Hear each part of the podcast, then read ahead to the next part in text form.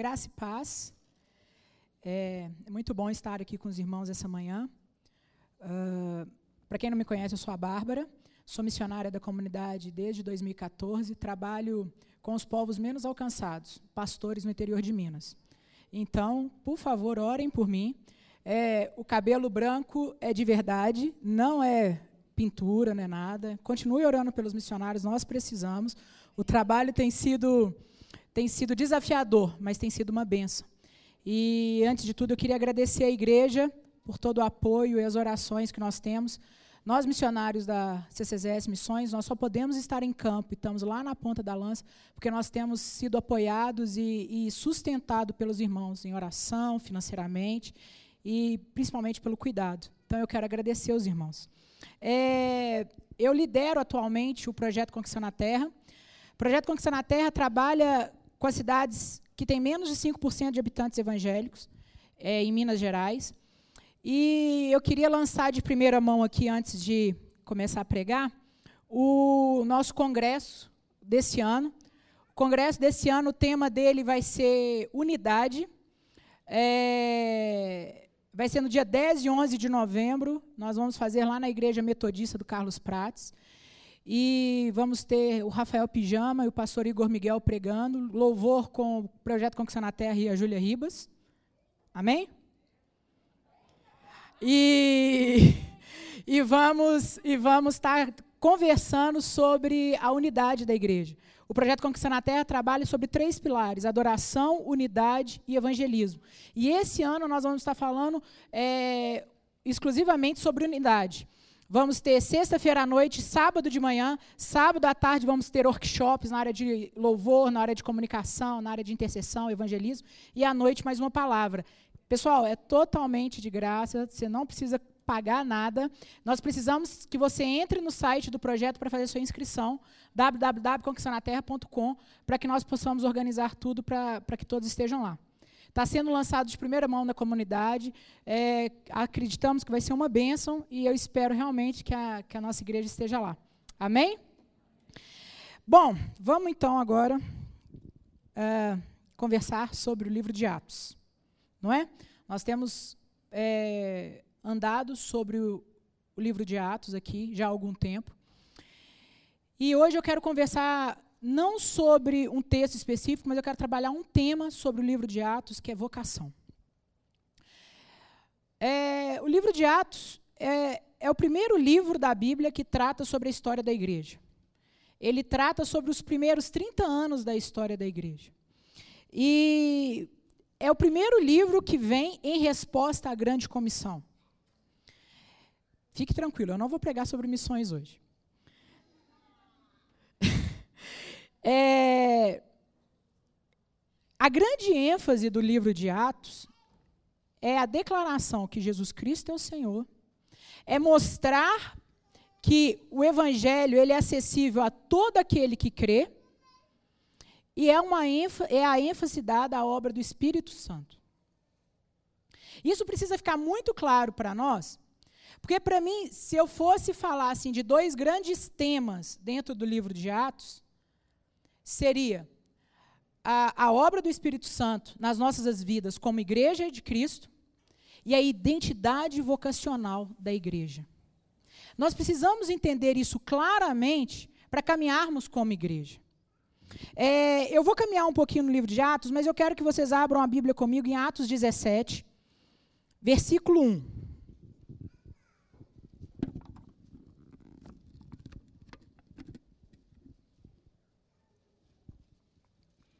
Atos 17, versículo 1.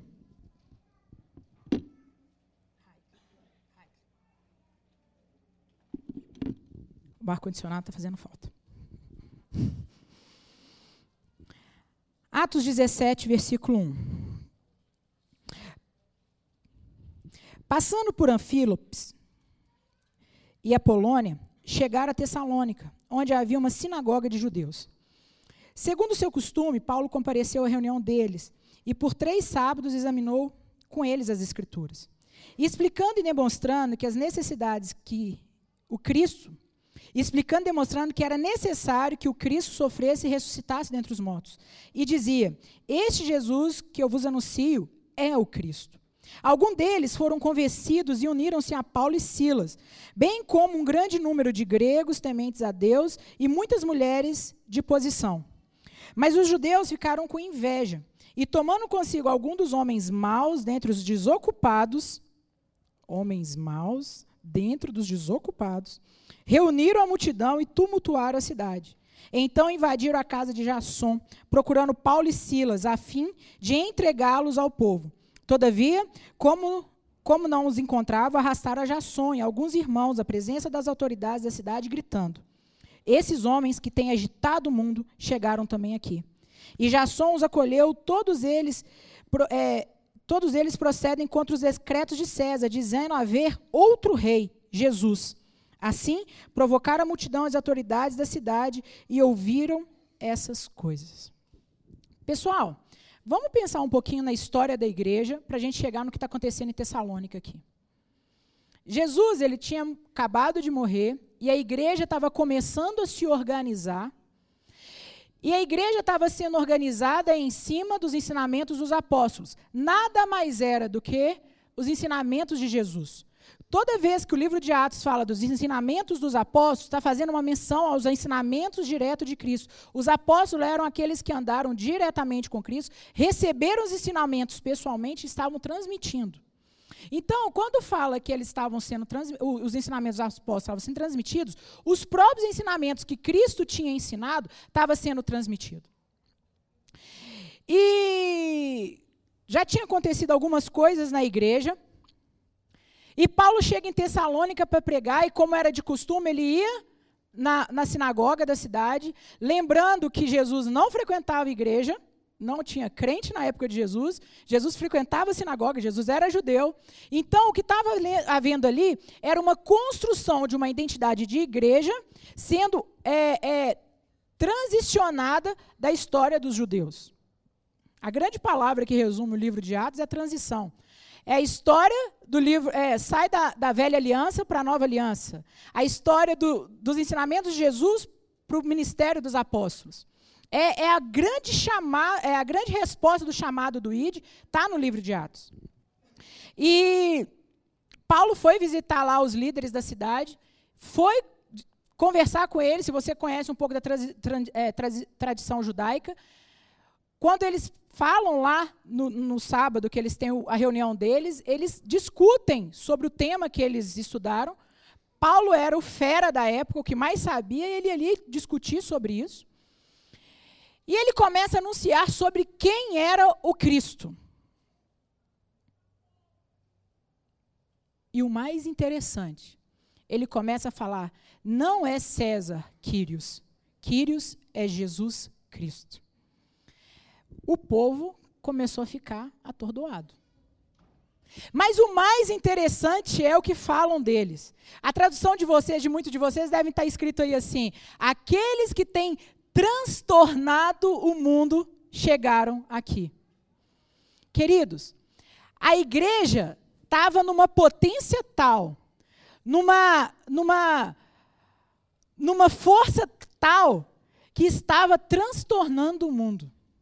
E eu acho interessante essa palavra. Ontem eu estava conversando, eu estava em conferência com o pessoal que está na Índia, que está indo para Londres fazer uh, uh, contato com igrejas em Londres. Eles falaram assim: Bárbara, você viu o, o atentado que teve em Londres? O Estado Islâmico está transtornando a Europa. Na hora que eles falaram isso, eu falei: misericórdia. Há dois mil anos atrás, quem estava transtornando o mundo era a igreja. Agora a gente está deixando o Estado Islâmico transtornar a igreja, o mundo. Mas por que eu quero falar isso para você essa manhã? Porque nós precisamos voltar ao fundamento do ensinamento da igreja de Atos. Veja bem, eu não estou falando que nós temos que voltar à igreja de Atos. São dois mil anos de história, são dois mil anos de pessoas morrendo e, e, e, e lutando para a verdade do Evangelho, mas nós precisamos voltar ao fundamento que tem naquela igreja. O primeiro fundamento claro é entender quem é o Espírito Santo nas nossas vidas. Porque nós só podemos ser igreja a partir do mover do Espírito Santo nas nossas vidas. Isso é muito claro. Jesus, abre sua Bíblia lá em João 14. Jesus, quando ele começa a falar, quando ele fala a primeira vez do Espírito Santo,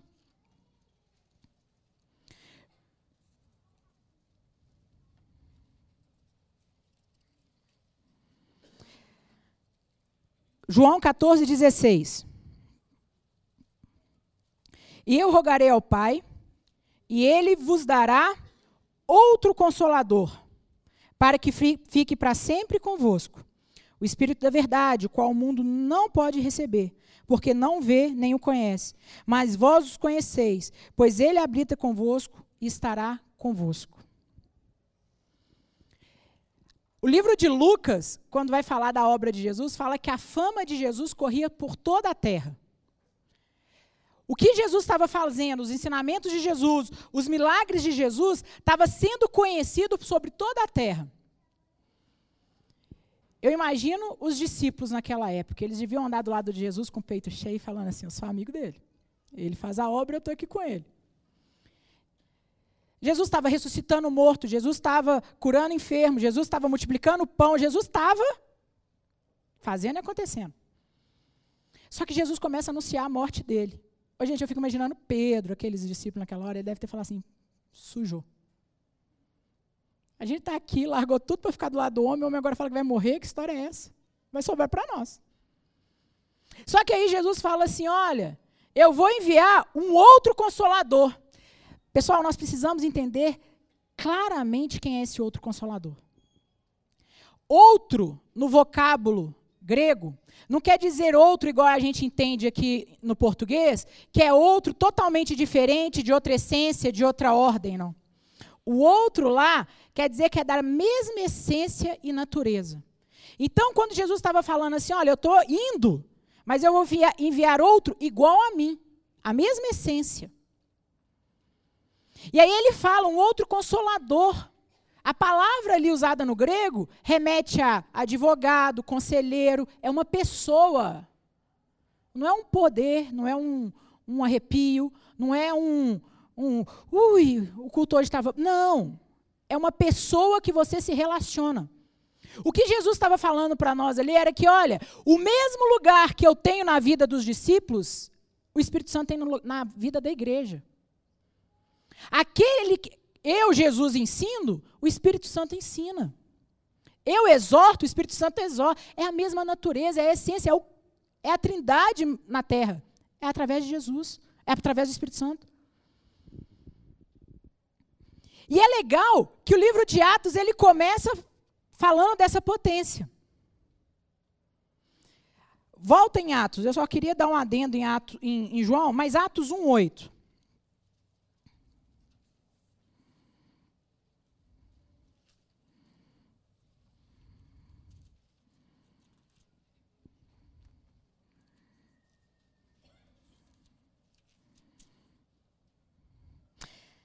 Atos 1:8 Recebereis poder quando descer sobre vós e sereis minhas Queridos, aqui está a identidade vocacional da igreja.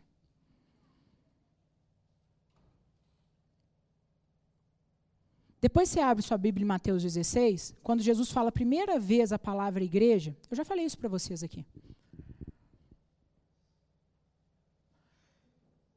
Quando ele vira para os discípulos e fala assim: aqui, quem os, os, o pessoal aí fora está falando que eu sou? Aí eles começaram, ah, uns falam que é Elias, João Batista, um dos profetas. Tá bom. E vocês que andam comigo, quem dizeis que eu sou? Aí Pedro levanta, sempre ele, Pedro. Tu és o Cristo, o Filho do Deus vivo. Pessoal, essa é uma das afirmações mais importantes da Bíblia. Não, essa é a, é a, afirmação mais importante da Bíblia. Mas essa é uma das passagens mais importantes da Bíblia. Porque a resposta que Jesus dá nos revela o nascimento da igreja. Tu és bem-aventurado, Pedro, porque não foi carne nem sangue que te revelou, mas o meu Pai que estás nos céus. A igreja nasce da revelação do Espírito Santo nas nossas vidas. Ninguém acorda uma bela manhã. Hoje eu vou abrir uma igreja. Ô, oh, querido, não é assim não.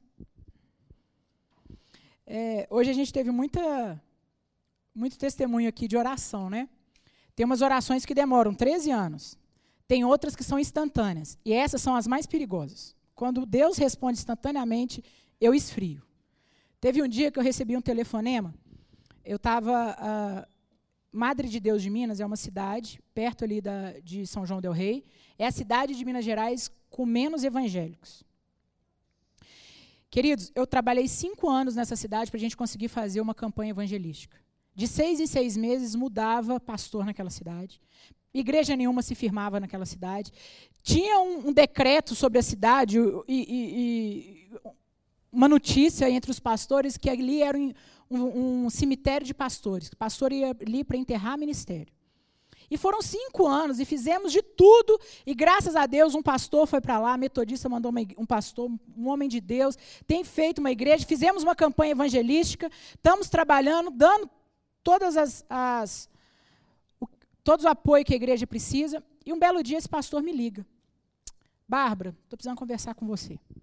Gente, pastor do interior, quando liga para você falando que precisa conversar com você, eu falo, pastor. Ele, Bárbara, ele tinha posto uma pessoa para ajudar ele no ministério. E estava correndo dentro da cidade que o pastor, a pessoa que estava uh, ajudando, estava em adultério. Gente, minha, esfri, minha espinha esfriou todinha. Porque você não tem noção o que é isso em cidade do interior. E a igreja, as notícias que a gente tinha de lá era assim: a igreja está em avivamento, o povo está vindo para a igreja sem a gente chamar, o povo está curioso, o povo quer saber, está um mover, e de repente veio essa, essa notícia. E aí eu conversei com o pastor, dei algumas orientações e desliguei o telefone. No que eu desliguei o telefone, eu fui orar. Jesus, o senhor é doido. Porque como é que o senhor morre na cruz por um negócio chamado igreja e ainda quer vir casar com a gente? Olha que bagunça que nós somos. Aí eu dei aquela respirada e veio no meu coração assim. Foi por amor. Valeu a pena. Foi por amor. Irmãos, eu comecei a chorar e eu chorava tanto. E eu comecei a, a estudar mais sobre igreja, depois que Jesus falou isso comigo. E nós temos perdido a nossa identidade porque nós temos negociado o nosso tempo com Deus. Nós temos perdido a nossa identidade como igreja porque nós não sabemos mais qual é a nossa missão. Nós não sabemos mais qual é o nosso propósito. Queridos, muitas vezes a gente não está sabendo nem mais qual é o nosso Senhor.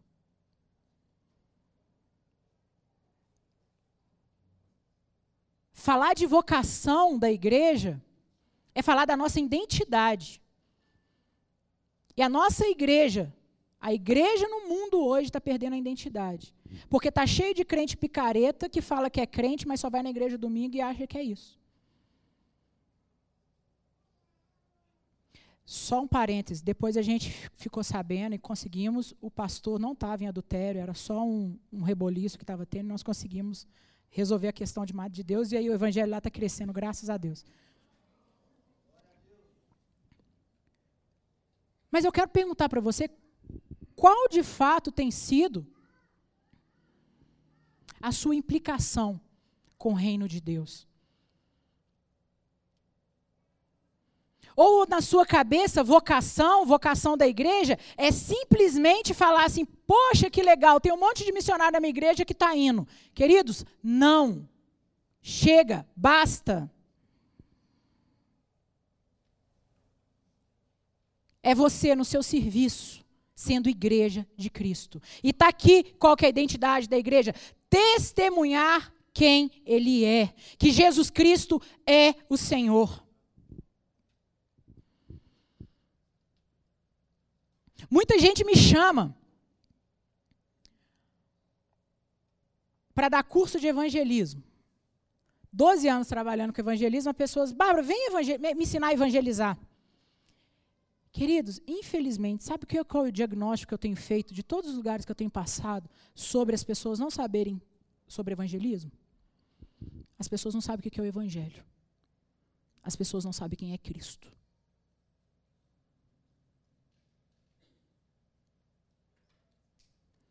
A boca fala daquilo que o coração está cheio. Se você não consegue testemunhar sobre Jesus, seu coração está vazio de Jesus. Não tem técnica, não tem fórmula, não tem. É estar cheio de Jesus.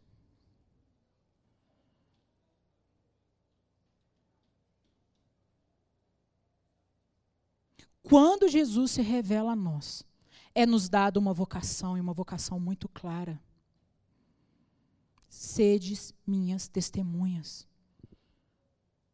Querido, o evangelho não é vir na igreja domingo chegar com a sua lista de compra e falar assim: Deus, esse dia eu quero agora que o Senhor me abençoe, essa semana aqui. Uh -uh.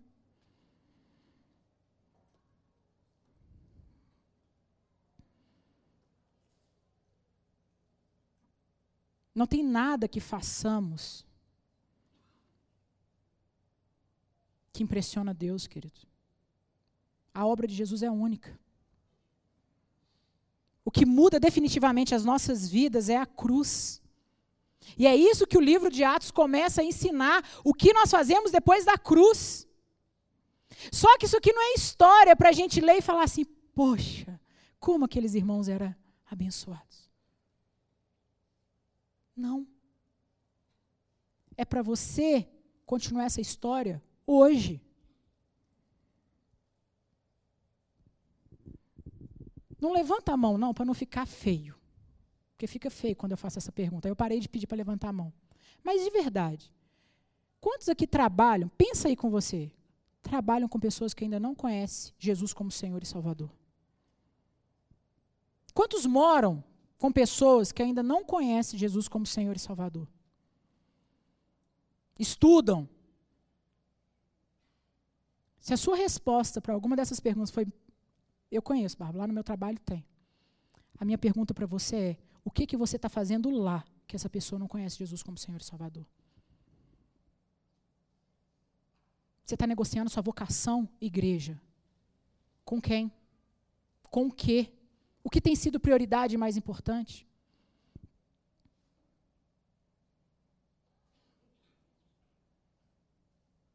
Alimentamos da ceia aqui há pouco. Participai da ceia e anunciai a sua morte até que ele venha. Nós anunciamos o Evangelho.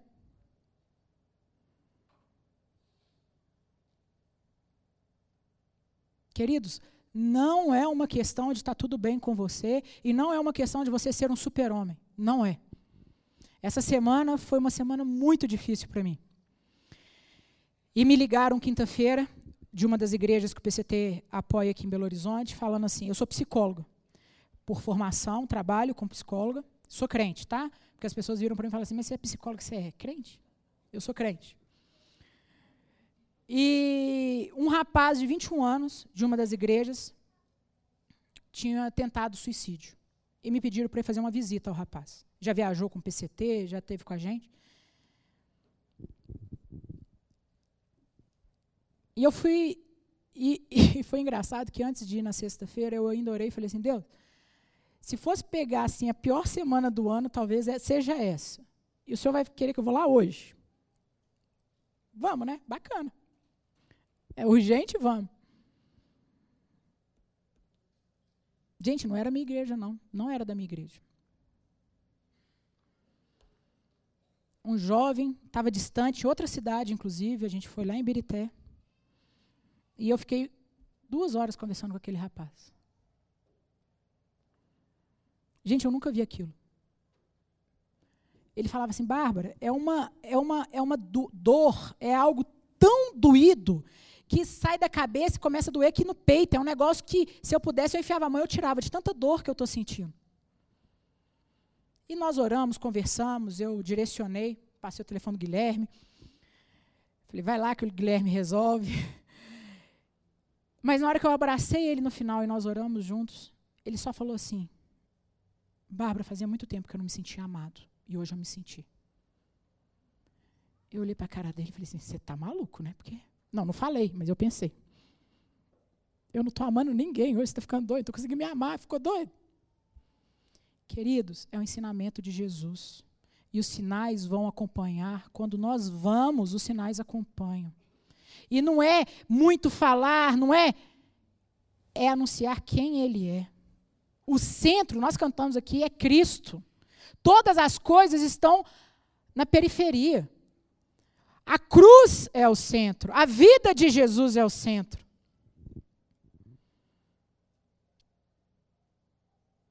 Só que nós temos nos retraído diante de tudo que tem acontecido e temos negociado a nossa vocação como ser igreja.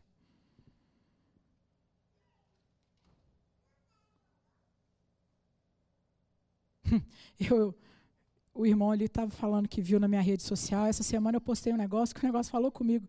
MacArthur ele soltou uma frase que eu falei assim, gente, que as pessoas reclamam que não vão na igreja porque lá tem muito hipócrita. Aí que a resposta dele foi: tem lugar para mais um, achegue-se. Queridos, não é o muito ser e não é, é não negociar a nossa identidade. É tempo de nos enchermos do Espírito e sermos testemunhas por onde formos.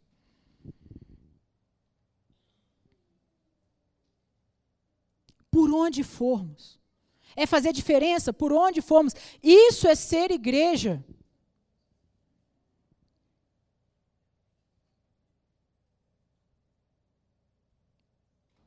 Isso é ser igreja. Eu queria orar com os irmãos. O livro de Atos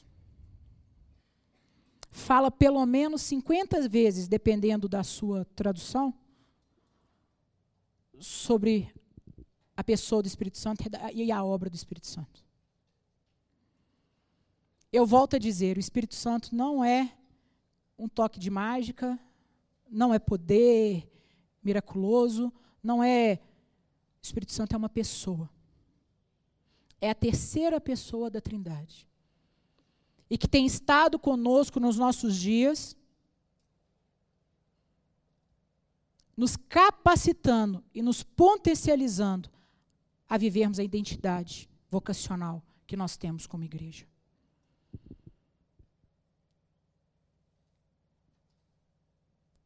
Eu conheço poucos aqui de ter convívio. Mas eu sei que os dias têm sido maus. E a menos que você não seja ET, eu acredito que seu dia tem sido maus também.